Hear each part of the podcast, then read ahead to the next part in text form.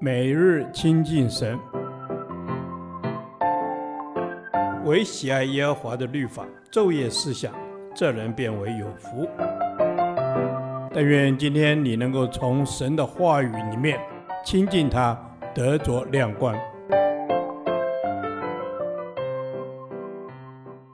雅各书第六天，雅各书三章一至十二节，说话有节制。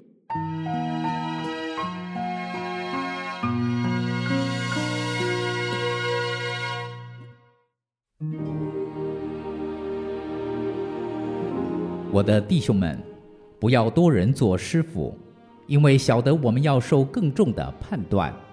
原来我们在许多事上都有过失。若有人在话语上没有过失，他就是完全人，也能勒住自己的全身。我们若把嚼环放在马嘴里，叫他顺服，就能调动他的全身。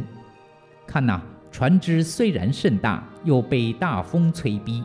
只用小小的舵，就随着掌舵的意思转动。这样，舌头在白体里也是最小的，却能说大话。看那，最小的火能点着最大的树林。舌头就是火，在我们白体中，舌头是个罪恶的世界，能污秽全身，也能把生命的轮子点起来，并且是从地狱里点着的。各类的走兽、飞禽、昆虫、水族，本来都可以制服，也已经被人制服了，唯独舌头没有人能制服，是不止息的恶物，满了害死人的毒气。我们用舌头颂赞那为主为父的，又用舌头咒诅那照着神形象被造的人。颂赞和咒诅从一个口里出来，我的弟兄们，这是不应当的。泉源从一个眼里能发出甜苦两样的水吗？我的弟兄们，无花果树能生橄榄吗？葡萄树能结无花果吗？咸水里也不能发出甜水来。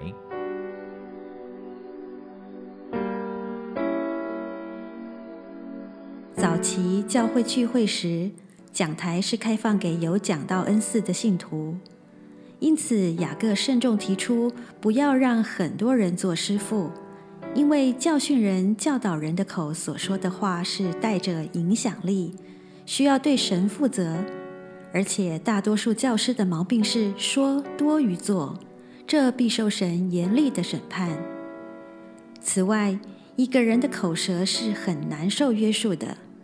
人若能勒住自己的口舌，就必能妥善控制自己生活的其他层面，做一位完全人。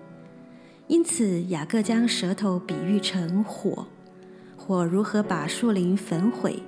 同样的，无法受自己控制的舌头也会成为罪恶的源头，把我们的生命整个摧毁掉。因为撒旦会利用它，操纵它。其结果就必走向灭亡。如何使自己说话有节制呢？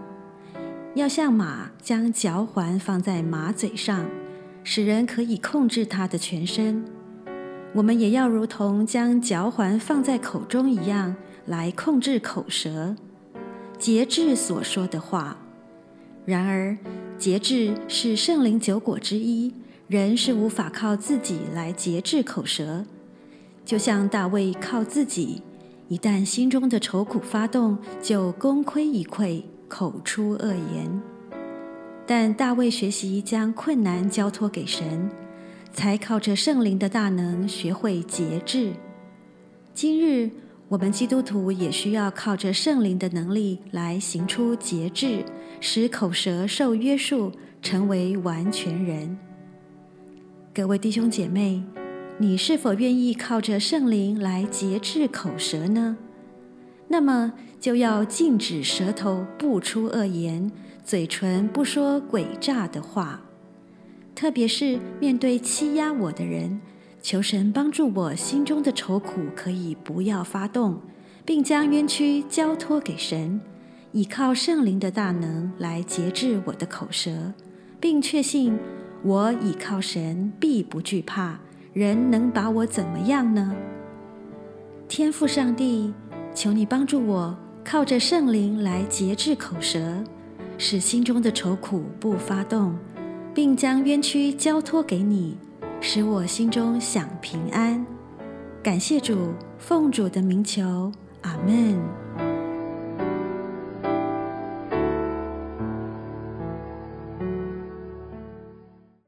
导读神的话。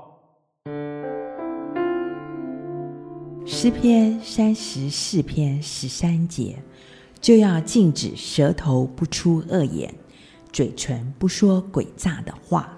阿门。是的，主，我们的舌头是白体里最小的。却能说大话。嗯，求主帮助我们禁止舌头不出恶言，嘴唇不说诡诈的话。阿门。是的，主啊，我们实在是做不到。我们总是很喜欢逞一时口舌之快。求主赐给我们一颗警醒的心，让我们的舌头不说出伤害人的话。阿门。主，一个敬畏神的人，舌头是不会乱说话的。是，是一个不撒谎，是一个愿意脱离罪恶、行善的人。是的，就帮助我们，因着对你的尊敬跟敬虔，让我们活出来的不仅仅是外表，让我们的心口是合一的。阿门。是的，主，求主帮助我们，让我们口心合一，帮助我们从舌头开始禁止口出恶言，因为舌头也是罪恶之手。它能污秽全身。是的，是的，求主帮助我们，可以快快的听，慢慢的说，慢慢的动怒。是的，让我们可以勒住我们的舌头，因为我们不可用同一张嘴来颂赞我们的主，却又用同一张嘴来伤害我们身边的人。是，耶稣帮助我们的嘴唇不说诡诈的话，是，是就说是。不是就说不是不是讨人的欢喜，是乃是讨你的欢喜，是的，以至于让我们的嘴唇说出来都是良言蜜语是造就人，是激励人，是帮助人的。